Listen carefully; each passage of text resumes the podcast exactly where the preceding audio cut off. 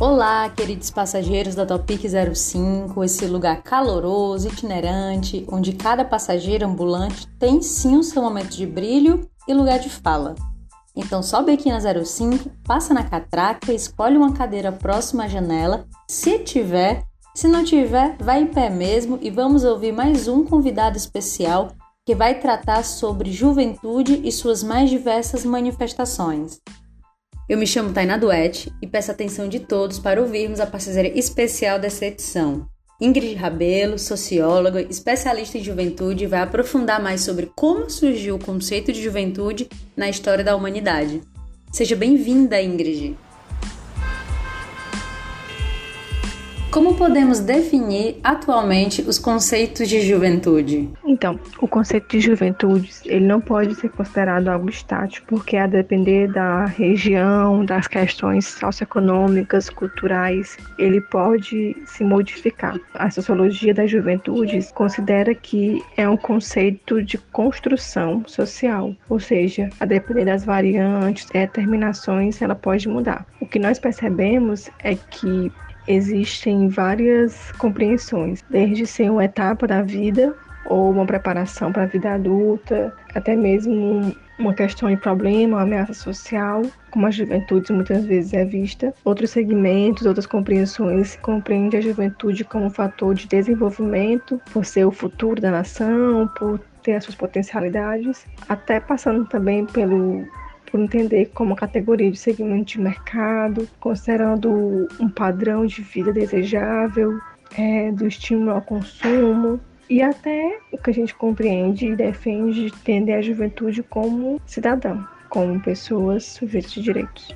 Historicamente, quando surgiu o valor da juventude? Por ser uma construção social, o conceito de juventude só passou a ser utilizado amplamente no período pós-Segunda Guerra, quando nós tivemos também o surgimento do rock and roll, uma revolução cultural que, que mexeu com os jovens, né, envolveu os jovens e o rock era a música que eles ouviam, né? E os adultos muitas vezes desprezavam, como traz Machado Paz nas suas publicações sobre juventudes. Passou a ser utilizado esse termo juventude como nós conhecemos hoje. O que é também interessante é que, do ponto de vista institucional, a ONU, né, a Assembleia Geral das Organizações das Nações Unidas, definiu a faixa etária que considera pertencente à juventude em 1985 quando foi considerado o primeiro ano internacional da juventude. E a ONU também definiu a idade, né, de 15 a 24 anos como um período que define também as juventudes. E no Brasil, também vale destacar que somente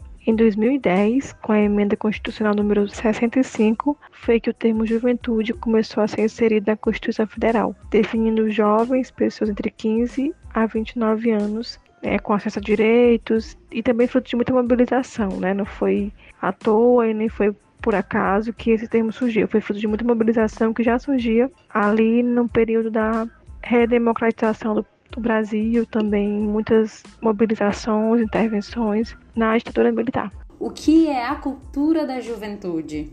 Então, sobre culturas juvenis, existe um sociólogo português, Machado Paz, que é, reflete sobre esse conceito. Ele traz que a partir desses vários sentidos, várias compreensões, várias interpretações sobre juventudes, a gente pode encontrar também, né, a partir dos jovens, várias manifestações de sentido, de comportamentos, de modos de agir e pensar em relação às suas vidas, às suas identidades, aos seus desejos, e isso tudo compõe o que ele chama de cultura juvenis essa diversidade do modo de agir, pensar, é, atuar na sociedade, o que também não é isento de desafios, dificuldades, porque a questão social, os impactos da violência, os desafios do mundo do trabalho também vai influenciar nesses comportamentos juvenis. E o desafio que nós temos é, é esse processo de escuta e também de políticas públicas para as juventudes, né? Porque não dá para considerar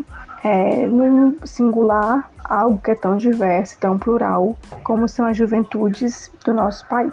Quando a juventude se tornou dominante, ou melhor, passou a ser um parâmetro no contexto social? Então, esse parâmetro social em relação às juventudes talvez se dê pelo fato de 26% da população brasileira, de acordo com o último censo, né, nós temos 53,1 milhões de pessoas entre 15 e 29 anos, e isso acabar repercutindo também nesse cenário do nosso país. Ao mesmo tempo que isso causa um bônus social, porque são jovens que criam, inventam e fazem essas transformações, é também um desafio por não termos um país que incentiva, que valoriza, que fomenta os projetos das juventudes. Então é sempre desafiador ser artista, ser um cientista, ser um jovem negro, negro da periferia. Isso causa diversas barreiras sociais para vivenciar esse período da vida. E o que nós sabemos também é que o fato das juventudes né, ter esse, esse espírito insurgente, é, por exemplo, na ditadura militar, protagonizou muitos movimentos né, estudantis, também nas eleições, nas diretas já, e vem sendo né, um, um público que mobiliza ações. Então, isso também causa essa, essa, esse sentimento de parâmetro que, ao mesmo tempo, se busca pela juventude, pela eterna juventude, da, da alegria, da beleza, mas nós sabemos que, a depender do contexto social, do local de moradia, das condições de educação, é, ser jovem não é fácil nesse país. Por que esse desejo pela juventude? É melhor ser jovem hoje? Como era ser esse jovem do passado? Sobre esse desejo fomentado né, pela sociedade capitalista da juventude, da eterna juventude, do espírito aventureiro, alegre, da, da aparência também, que a gente consegue interpretar é justamente essa sociedade do consumo, comprar, né, comprar esse estado de, de eterna plenitude. Mas a gente considera também que é mais uma das interpretações desse período da vida, que vende a imagem de que ser jovem é estar 100% bem o tempo todo. Porque nós sabemos que não é, né? Pelo número de homicídios que a gente vê, que a maioria atinge jovens, e principalmente jovens negros e negras da periferia, o número de desempregados também, o número de pessoas com adoecimento mental. Os jovens estão entre as pessoas que mais são vitimizadas por esse processo de adoecimento que a sociedade capitalista promove na, na nossa sociedade. Qual a diferença entre adolescência e juventude? Quando surgiu o conceito no Brasil e como a década de 60 fez erguer o poder dos jovens que organizavam movimentos revolucionários, culturais e reivindicavam por mudanças. O que falar desses jovens? Sobre o conceito de adolescência e juventude, que nós também compreendemos a partir dos estudos técnicos, né, de estudiosos da saúde, é que a adolescência também é uma construção social, é uma categoria também de construção social e que ela pode ser definida mais pelas mudanças biológicas que acontecem nessas pessoas entre 12 e 18 anos de idade o que significa dizer que são pessoas também, assim como as juventudes, que estão em desenvolvimento psicossocial, né, físico, psicossocial. E aí a gente também, por entender como uma categoria que está em construção social, a gente percebe que há diferenças a partir do que essas pessoas vivenciam. A gente sabe que uma, um adolescente, né, então pessoa entre, entre 12 e 18 anos que tem uma condição social, econômica melhor, ela vai vivenciar esse período como experimentações, descobertas, um período de, de somente estudar, de praticar esporte, vivenciar atividades culturais e tudo que né, que as condições lhe permitirem. Já uma pessoa com condições sociais menos favoráveis, né, pessoas pobres, vão vivenciar de uma outra forma, entrando precocemente no mundo do trabalho, um, trabalho precarizado, sendo também convidados, né, coagidos muitas vezes a entrar numa, numa vivência não legal, no sentido da legislação, e isso vai também determinar essa vivência na da adolescência, que também a juventude passa por esse período, né? A adolescência é um período mais de mais